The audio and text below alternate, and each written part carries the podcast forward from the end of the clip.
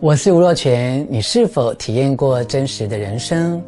锦上添花，皆大欢喜，做起来比较容易；雪中送炭，有时候效果适得其反。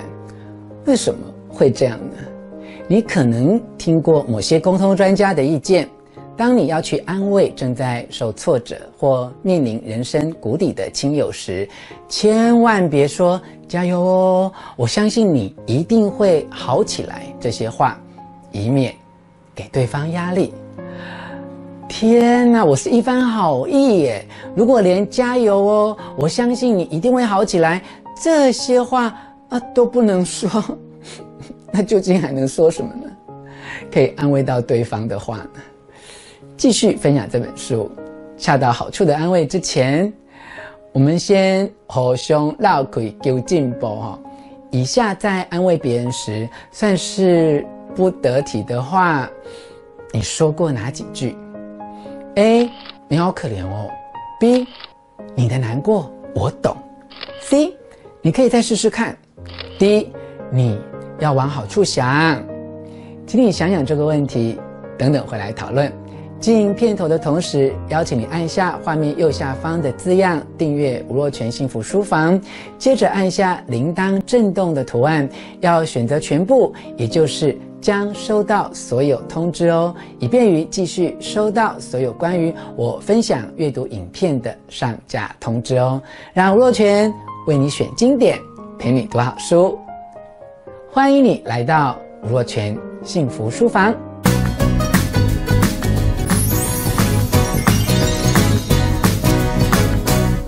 嗨，或许你跟我一样。一心怀着好意，想要安慰别人，却对着一张难过或哭泣的脸，不断说错话，像是“你好可怜哦，你的难过我懂，你可以再试试看，你要往好处想。”说实在的，以上这几句话我都说过，在安慰别人时，我确实犯过很多错，但为什么这些话不得体？如果连这些话都不能讲，究竟我们该如何安慰别人呢？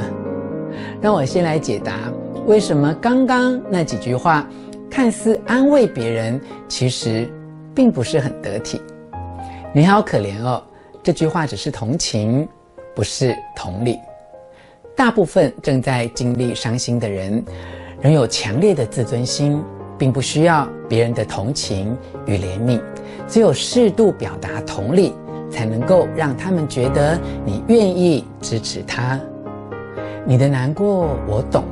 这句话的陷阱在于，所有的痛苦都是独特、深刻，而且难以替代的。不要在受苦者面前扮演专家的角色，更不要用自己曾经受过的痛苦去比拟对方。正在承受的痛苦，因为这两种痛苦根本就没有办法相提并论。你可以再试试看，这句话着重于解决问题，急着给出建议，但有些问题暂时无法解决，未来也不需要解决。承受痛苦的人，目前仍在痛苦中，还不到要解决问题的阶段，也不需要你未必有效的建议。你要往好处想，这句话对正在低潮人来说，无异于是失控的正面思考。如果对方此时此刻无法乐观，你又何必硬要拉着他回避内心真正痛苦感受呢？其实话语只是沟通的表面。我们之所以会在安慰别人时犯错，是因为从头到尾搞错重点了。即使我已经拥有中国心理咨商师的证照，进行个案咨商时，不免要使用很多专业咨商的技巧。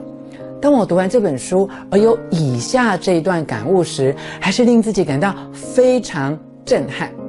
我把我私房读书笔记分享给你。我们都误以为安慰的目的是要减少对方的忧虑，但事实并非如此。安慰别人真正的目的是要对方知道，此时此刻有人愿意倾听。真正有效表达安慰，要先检视自己是否已经具备付出关心的三个准则：一、确定自己心怀善意，这会让我们在付出关心时有足够的勇气；二、聆听，如果不知道自己该说什么，就闭嘴，静静地听对方说吧；三、持续付出关心的小动作，例如送花或小礼物，会让你说不出口但很想具体表达的安慰产生很大的效果。至于学习说哪些话会真正安慰到对方呢？分享这些有效的安慰话语之前，先给你这一则吴小泉的残酷观点。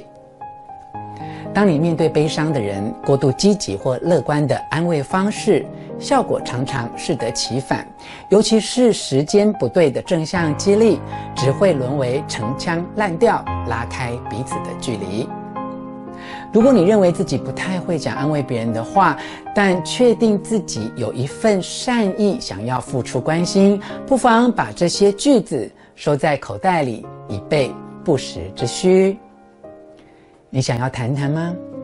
不会无聊啊，我想要听。对你来说，感觉怎样？现在你过得如何？哦，这一定很辛苦，不过你做得很好嘞。我相信你会做出正确的事。我看着你走出之前的各种困境，现在会觉得很苦，但我知道你可以安然度过。没错，了解。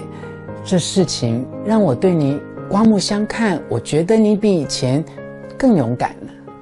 我佩服你，我爱你。以上这些有安慰效果的话语，你讲过几句呢？哪些句子对你来说有点难以启齿，需要好练习呢？请你留言与我分享，并按下影片下方喜欢的图案，给我多一点鼓励哦。我们下次再见。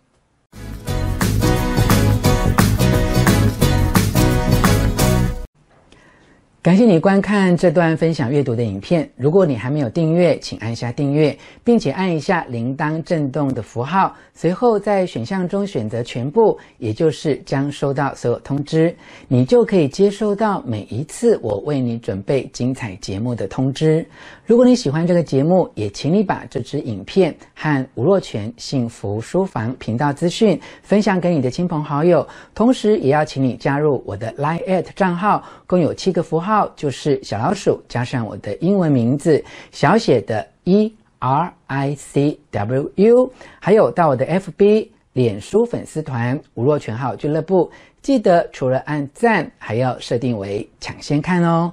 若泉期待你的意见，请在影片下方留言分享你的看法，也给我一些鼓励与建议。更期待你参加我所为你举办的实体读书会，当面一起讨论。再次感谢，祝你幸福。